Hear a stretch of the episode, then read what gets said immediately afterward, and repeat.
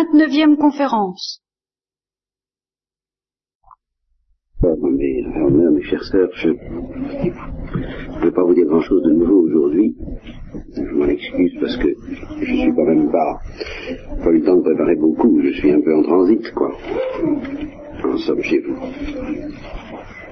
Et je vais me contenter de reprendre certains thèmes dont je vous ai déjà parlé, de répéter, en somme, des choses que je vous ai déjà dites, et je crois que vous avez bien d'ailleurs je répète certaines choses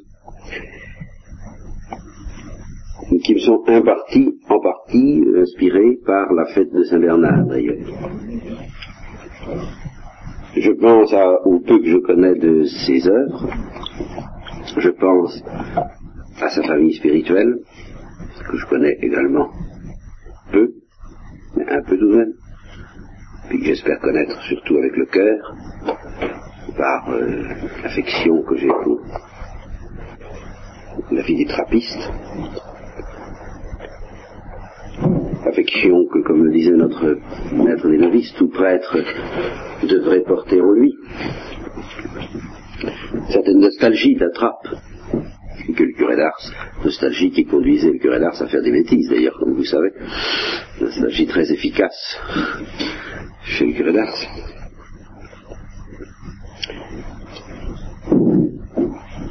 Je pense aussi à euh, certains passages de l'office liturgique de Saint-Bernard, dont j'ai un souvenir malheureusement trop vague, le citer par cœur. Mais enfin, vous allez peut-être me remettre ça en mémoire, vous savez. comme, euh, comme tu es bon, il y a le quam pius est credentibus, c'est ça, ah, cette fois ça vient. Quam pius est credentibus, comme tu es doux à ceux qui croient en toi. Vous avez ça? Vous avez un, un hymne qui chante ça? Euh, chez vous? Non, alors c'est chez nous. Quam pius est credentibus, quam bonus tequerentibus, Jesu ducis memoria, quam pius es petentibus credentibus, credentibus, quam bonus tequerentibus, sed quid invenientibus. Alors là, n'est-ce pas? Que tu es pieux, que tu es d'un abord, d'un abord aimable, que tu es accessible, que tu te rends facilement accessible à ceux qui croient en toi, que tu es bon pour ceux qui te cherchent, mais qu'es-tu pour ceux qui te trouvent? Que dire? On, ne peut plus rien dire de toi quant à ceux qui te trouvent. On peut encore chanter tes louanges quand on pense, on se contente de croire en toi et de te chercher. On ne peut plus rien dire de ce que tu es à l'égard de ceux qui te trouvent. Expertus potest credere, quid sit Jesu digere. Celui qui a l'expérience peut croire. Et alors, cette phrase, expertus potest credere,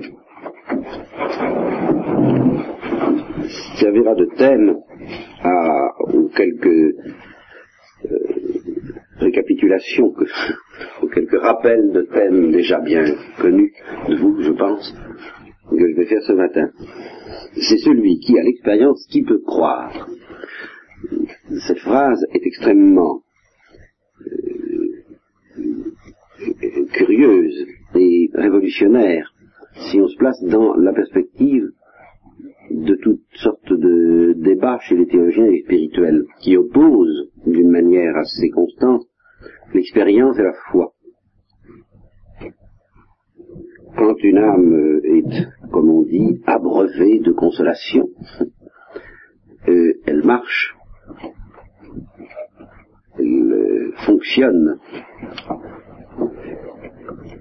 si je peux dire, comme on dit d'un moteur, qu'il fonctionne à l'essence, elle fonctionne, on, dira, à l'instinct, à l'expérience, au sentiment. Elle a le sentiment de la présence de Dieu, elle a le sentiment de la présence du Christ. Alors, elle est guidée par son instinct ou ses consolations, enfin tout ce que vous voudrez. Au contraire, quand tout cela semble s'évanouir, disparaître dans le lointain, laisser place à ce que les Allemands ont appelé de manière fort expressive Nachtleben, je crois, nuit et brouillard, la nuit et le brouillard, alors l'âme dit bien je marche dans la foi pure. Et les théologiens arrivent à ce moment-là pour dire, vous savez, ne vous faites pas d'illusions, ce qui compte, ce qui est important, c'est de marcher dans la foi pure. Ce n'est pas de s'appuyer sur l'expérience. Il n'y a rien de plus dangereux qu'une vie chrétienne, une doctrine chrétienne qui prendrait pour euh, point d'appui l'expérience de Dieu, l'expérience du Christ. Alors, comme il est évident qu'on ne peut pas lire deux pages de Saint Bernard sans avoir l'impression contraire, il parle que de ça, lui, c'est pas compliqué. Certains esprits assez lucides et avisés dans leur critique sont allés jusqu'à présenter Saint Bernard comme une déviation. Ça, je l'ai entendu de mes et dans la bouche de certains de nos maîtres, enfin, que la spiritualité chrétienne avait commencé à dévier à partir de Saint Bernard. Donc on s'était mis à s'occuper justement du sujet, de ce que sent le sujet, de ses états d'âme, enfin vous voyez tout ça, plutôt à partir de Saint Bernard et que ça nous amenait à Luther, qui, à force de, vivre une vie de piété purement centrée sur ses états d'âme, a construit une, doctrine entièrement subjectiviste en fin de compte de la foi chrétienne à quoi ces maîtres opposent une doctrine objectiviste, que j'appellerais objectiviste. Voyez-vous? Ça pourrait être résumé par une parole célèbre d'un des maîtres en question. Surtout, pas d'enthousiasme. Alors, le grand thème, la clé de tout, c'est ce que j'ai toujours dit, mais enfin, je, ce matin, je dégagerai pour lui-même, cette idée-là. Non seulement il n'y a pas d'opposition entre l'expérience et la foi, mais la foi bien comprise suppose une certaine expérience, et l'expérience bien comprise débouche non pas dans l'expérience, mais dans la foi. Voilà le point essentiel. Alors le deuxième est plus facile à expliquer, je vais commencer par lui. Et puis le deuxième soulève tout de même moins de problèmes. Il met les choses bien en place, il rassure à propos de l'expérience. Seulement, le si on se contentait d'exposer le deuxième, il y aurait un danger que je vais vous signaler. Le deuxième consiste à dire l'expérience bien comprise est faite pour déboucher dans la foi. Alors ça, je vous dis, c'est la vérité qui plaira aux théologiens et aux objectivistes on leur dira, ben écoutez, ne vous inquiétez pas de, du fait que ces bonnes religieuses ont la faiblesse de s'intéresser de temps en temps à ce qu'elles peuvent sentir de Dieu au cours de leur prière. Nous, nous, leur disons bien que tout cela euh, est fait pour se terminer dans un acte de foi. Ah, très bien. Bon, alors, c'est, très bien. Voilà. C'est ça, c'est ça l'essentiel. C'est pas la foi. Oui, bien sûr. Nous sommes tout à fait d'accord. Donc, ils seront rassurés. Seulement, il y aura peut-être cette erreur secrète selon laquelle, bon, alors puisque c'est pour en arriver à la foi, autant commencer tout de suite par la foi, sans passer par l'expérience là comprenez? Alors c'est là où le deuxième point, le premier point plutôt, demandera à être dégagé à son tour, à savoir que la foi s'appuie, en fin de compte, sur une certaine expérience de Dieu. C'est ça qui peut paraître un peu paradoxal, et c'est ça que je vous expliquerai ensuite. Mais premièrement, l'expérience est faite pour déboucher sur la foi. Alors ça, c'est relativement simple, mais ça va déjà assez loin. Je suppose quelqu'un, comme ça, ça arrive, enfin, euh, quelques, quelques orants, quelques orantes, qui reçoit des lumières euh, assez intenses, permanentes, prophétiques, sur, je sais pas moi, la puissance de Dieu, l'amour de Dieu, la miséricorde de Dieu, comme Thérèse d'Avila par exemple ayant, elle, alors, des perceptions, des, apparitions même du Christ, enfin, bon. Ben, je suppose que des, des, choses leur soient données à percevoir, comme, comme ensemble aux apôtres, il leur a été donné de percevoir quelque chose de tellement élevé que certains théologiens grecs, au moment de la transfiguration, que certains théologiens grecs pensent qu'il s'agissait là déjà de la lumière de gloire. Vous vous rendez compte? Alors, nous ne sommes pas d'accord en, en latinité, mais enfin peu importe. Quelque chose de très élevé et une expérience, Seigneur, il, il, fait quand même bon ici, n'est-ce pas euh, Plantons-y nos tentes. Eh bien, il est incontestable que quel que soit le caractère extraordinairement élevé de cette lumière, tant que ce n'est pas la vision, le sens de cette lumière qui nous est donnée, qui peut être donnée à plusieurs reprises, qui peut être donnée pendant des, mois et des années, c'est en fin de compte de faire faire à l'intéressé l'apprentissage d'un acte de foi dans ce qu'il a vu et dans ce qui dépasse ce qu'il a vu. Car plus on voit, plus on voit qu'on ne voit pas. Alors c'est là où commence tout le nerf de cette argumentation euh, qui, qui, je crois, met les choses en place. Dans tous ces débats interminables sur la question de savoir s'il faut marcher par la foi pure ou s'il faut marcher par l'expérience. Ce qui met les choses en c'est que celui qui sait que Dieu le dépasse, celui qui sait que Dieu dépasse toute expérience, que Dieu dépasse tout ce que l'on peut sentir et éprouver, que ce n'est pas monté dans son cœur, que l'œil de l'homme n'a pas vu, que son oreille n'a pas entendu. Celui qui sait que Dieu dépasse toutes les, consolations et toutes les lumières, c'est pas celui qui n'en a jamais reçu. C'est au contraire celui qui en reçoit, à condition qu'il s'en serve d'une manière droite. Ah, alors là, oui, effectivement, pour quiconque reçoit des lumières, il y a un danger de déviation, que Saint Jean de la Croix dénonce avec vigueur. Cette déviation consiste, en somme, c'est une déviation de l'affectivité. Au fond, c'est un, manque d'amour. On reçoit une lumière sur Dieu, et au lieu d'aimer ce Dieu qui se présente à nous, on aime le spectacle qu'il nous en donne, et la jouissance que donne ce spectacle. Mais ça, c'est un désordre, et c'est une déviation par rapport à l'expérience elle-même. Ça n'est pas faire une expérience correcte de Dieu, cela. Et c'est là où je pose justement la question fondamentale quand on se met à critiquer un Saint-Bernard, est-ce qu'il y a cette déviation dans Saint-Bernard, oui ou non? S'il y a cette déviation, c'est pas un saint.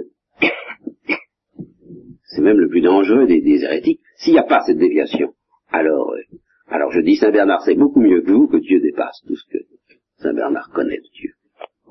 Beaucoup mieux.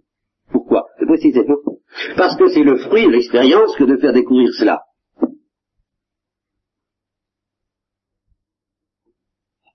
Si Dieu se manifeste, c'est parce qu'il désire surtout manifester à celui à qui il montre tel ou tel pan de son vêtement qu'il y a autre chose.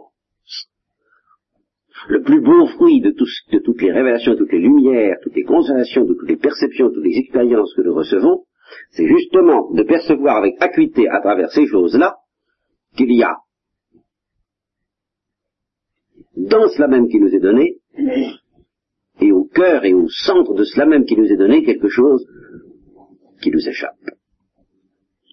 Et c'est d'être mis par l'intermédiaire d'une petite lumière, en présence de la très grande lumière qu'on ne voit pas. Et qu'à ce moment-là, on expérimente ne pas voir. Sauf que expérimenter Dieu, c'est surtout expérimenter qu'on ne l'expérimente pas. Et ce que je reproche à ceux qui disent qu'ils se contentent de la foi, parce que Dieu dépasse toutes les lumières humaines, c'est que je dis cette vérité qu'ils ont sur les lèvres, ils ne l'expérimentent pas. Ils le disent, mais tant qu'on n'a pas vraiment expérimenté à quel point Dieu dépasse toutes nos idées, on ne le sait pas. Et il n'y a qu'un moyen d'expérimenter, c'est d'expérimenter quand même quelque chose. il n'y a pas moyen de faire autrement. Qu'est-ce que c'est qu'un acte de foi dans ces, présenté ainsi dans ces conditions-là? C'est l'acte de foi que la Sainte Vierge n'a pas cessé de faire. C'est justement cette adhésion, nourrie par l'expérience, nourrie par les consolations, nourrie par les lumières, de plus en plus forte, de plus en plus irrésistible à ce qui, malgré tout, est, saisi par cette âme de plus en plus comme lui échappant. Plus Dieu se montre, plus elle saisit qu'il lui échappe. Et par conséquent, plus elle s'attache à ce que j'ai appelé, je me rappelle, peut-être la face invisible de la Lune. Pour que nous soyons mis en présence de la face invisible de la Lune, il faut qu'il y ait une face visible. Et on ne nous présente pas euh, quelque chose d'un objet, on ne peut rien savoir de cet objet. Mais ce qui est intéressant, en effet, ce n'est pas, ce qui est le plus intéressant, ce qui est le plus précieux, ce n'est pas le côté qui nous montre, qu'il nous montre, c'est le côté qu'il ne nous montre pas et que cependant il nous présente à travers le côté qu'il nous montre. Et la foi, c'est justement cette adaptation de l'esprit à ce qui lui est présenté comme lui échappant. Voilà, du mystère de Dieu. C'est cet attachement, c'est cette adhésion, cette étreinte, je le tiens, je ne lâcherai pas. À travers le peu que tu m'as montré de toi, s'il il faudrait faire appel à Saint Bernard et à tout son lyrisme, pas, à travers le peu que tu m'as laissé entrevoir de toi, j'ai pu mettre la main, par un acte de foi, évidemment. Mais un acte de foi qui, vous voyez, s'insère dans l'expérience même. Dans la lumière elle-même, dans la consolation elle-même. C'est pas un acte de foi qui vient comme s'il y avait deux temps. Pour le moment, j'expérimente, je goûte. Bon, ah ben ça suffit, ça suffit, c'est fini. Au revoir l'expérience. Maintenant, je retourne à la foi. Mais c'est absurde cette manière de présenter les choses. ça ne signifie rien du tout. L'acte de foi le plus profond, pour bien l'acte de foi le plus profond, c'est celui du prophète. Parce que le prophète précisément grâce à la lumière prophétique, saisit beaucoup mieux que nous et beaucoup plus douloureusement à quel point Dieu lui échappe.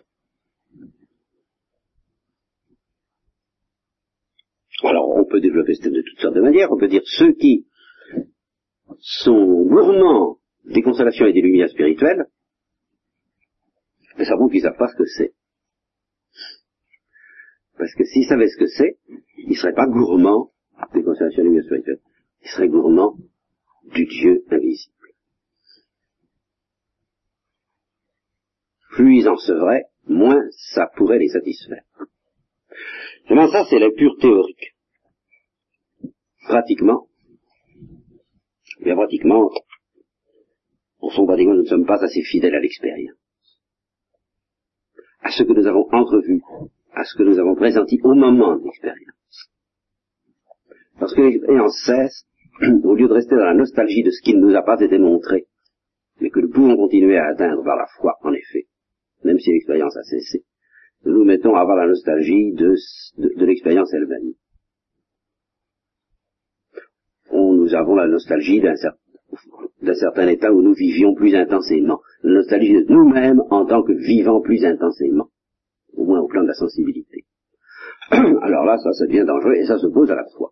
Je suis tout à fait d'accord. Ce qu'il y a d'admirable dans une expérience de ce genre, c'est que son fruit ne passe pas une fois l'expérience terminée.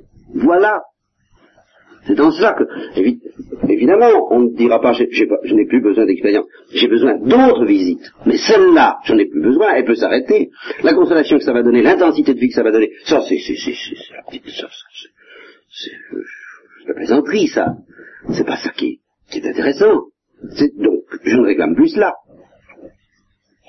ce qu'il y avait de plus précieux dans ce qui m'a été donné, mais ça je l'ai toujours, c'est la certitude de ce qui est. Et c'est ça la foi. Alors, de toutes les lumières, certainement la plus précieuse, je vous l'ai dit, à plusieurs reprises, c'est celle qui nous fait découvrir que Dieu nous aime. Bon, il est évident que c'est une lumière très affective, et qui, plus que tout autre, se présentera volontiers dans un climat de douceur, de joie, de dilatation, de, d'euphorie, diraient les médecins, de quiétude, diraient les spirituels, n'est-ce pas? Bon. Alors là, bien sûr, peut jouer ce drame de la sensibilité humaine qui, qu'est-ce qui vous intéresse? L'euphorie ou de savoir que Dieu vous aime? Si vraiment vous avez eu la visite de Dieu, vous avez, vous avez eu au moment même l'impression que ce serait une faute grave que de douter après ça de l'amour de Dieu. Et voilà où commence l'obscurité et le mérite de la foi. Et c'est pour ça que la transfiguration ne pouvait pas durer, mais que la transfiguration était nécessaire. La transfiguration était subordonnée à un acte de foi. Quel acte de foi? Celui que les apôtres auraient dû savoir faire, et qui n'ont guère su faire, mais que Saint Jean a peut-être fait, au moment du mystère de la croix. Vous voyez comme cet acte de foi, ça n'est pas du tout une espèce d'acte de foi abstrait théologien. Alors vous voyez comme la foi, c'est quelque chose de très simple. Quelqu'un nous montre qu'il nous aime, il nous le montre. Et puis il tâche de pas l'oublier. Hein. Parce que ce qui compte, c'est ce qui est. C'est pas, c'est pas, comme c'est bon de sentir. Non, euh, oui, c'est très bien, mais ce sera, tu sentiras encore beaucoup mieux au ciel. Mais pour, le moment, tu as compris ce qui est. Vous voyez, c'est ça. Ah, comme j'aime vous entendre. Ah, comme ça. Oui, non, mais très bien, très bien. mais est-ce que tu comprends ce que je dis? Ah, c'est si, bah oui, mais voilà, vous voyez. C'est ça, cette rectification de la foi.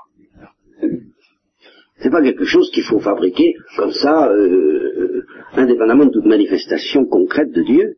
Ces manifestations, nous en avons besoin, et Dieu est prêt à nous les donner. Et pourquoi il ne les donne pas plus souvent? Parce que justement, nous nous en servons mal. Alors il est obligé de les faire attendre, de nous les faire désirer, de nous faire languir, parce que ça, nous ne savons pas recevoir ces, ces visites comme il faut. Alors très bien, elles ne sont pas très fréquentes, mais c'est en bonne partie par notre faute. Sans quoi, je crois qu'en effet, elles seraient plus fréquentes. Autant parce que nous en avons besoin. Et si, elles, et si sans que ce soit de notre faute, elles ne sont pas fréquentes, alors c'est que nous n'en avons pas besoin, c'est que nous avons tellement compris. Alors la voilà. Qu'en effet, de nous-mêmes, quelque chose crie en nous, sous la mesure du Saint-Esprit, ne m'envoyez plus de message. Maintenant, je n'attends plus qu'une seule chose, c'est la fin. Ce que, justement je ne pourrais pas voir sur la terre. Il n'y a plus que ça qui m'intéresse. Le reste, ça va, j'ai compris, compris, compris, ça va bien, ça va bien. Voilà. Alors là, oui, bien sûr. Là, l'âme vit de pure foi.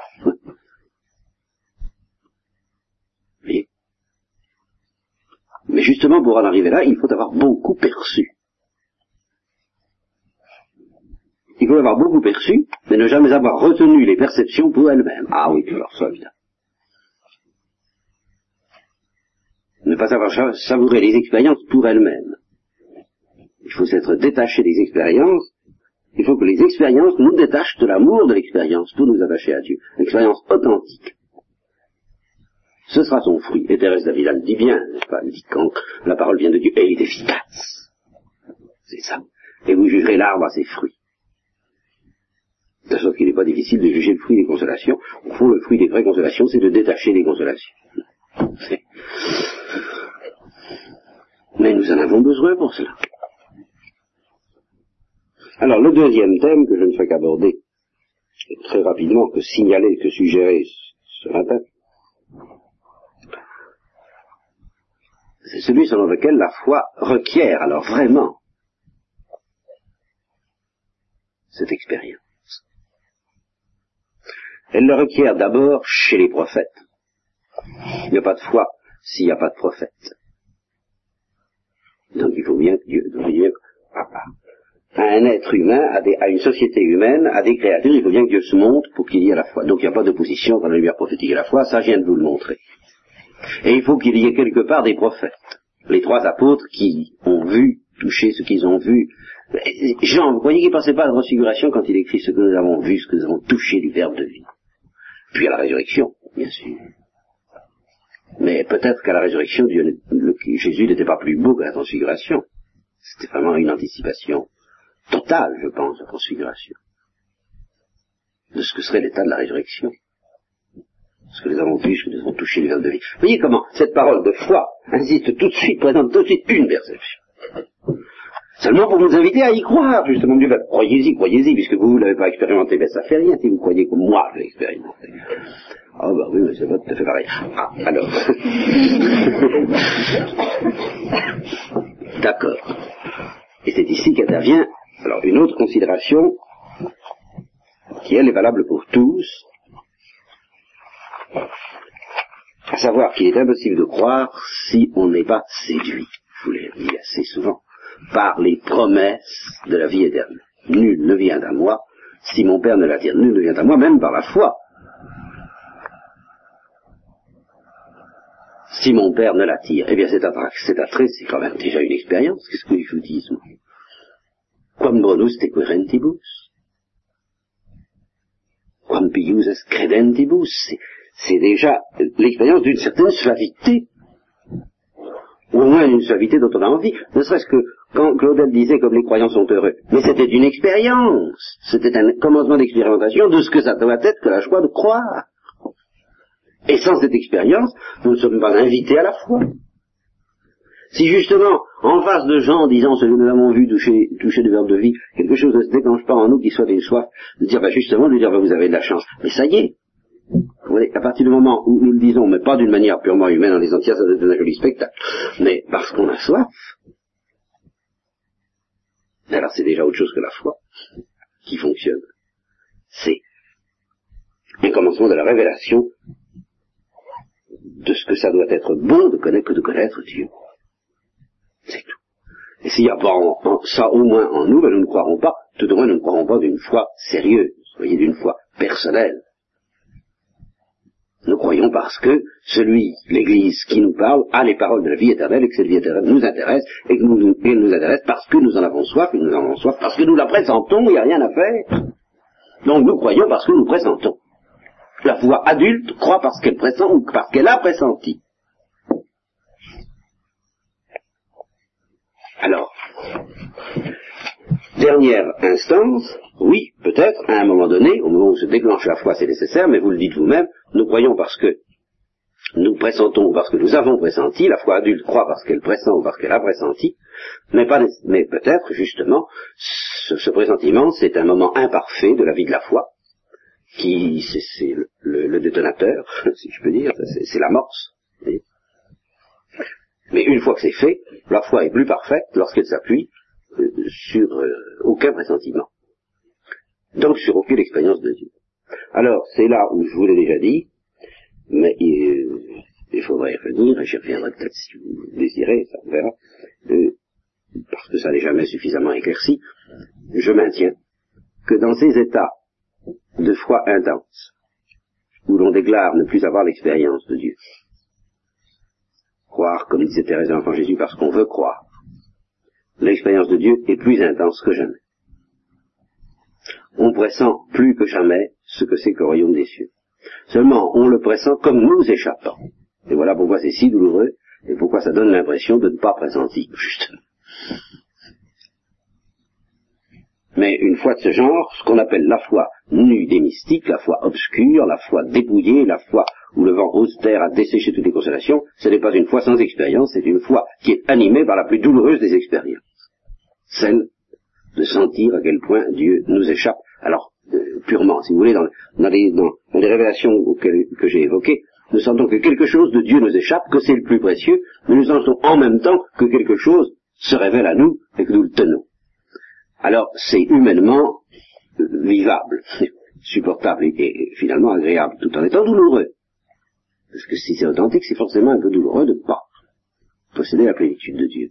Dans cette expérience-là, je dirais, la face par où Dieu nous échappe se présente toute seule presque, ne s'appuyant plus que sur le souvenir de ce que nous avons pu pressentir, qui a pu nous être donné avant.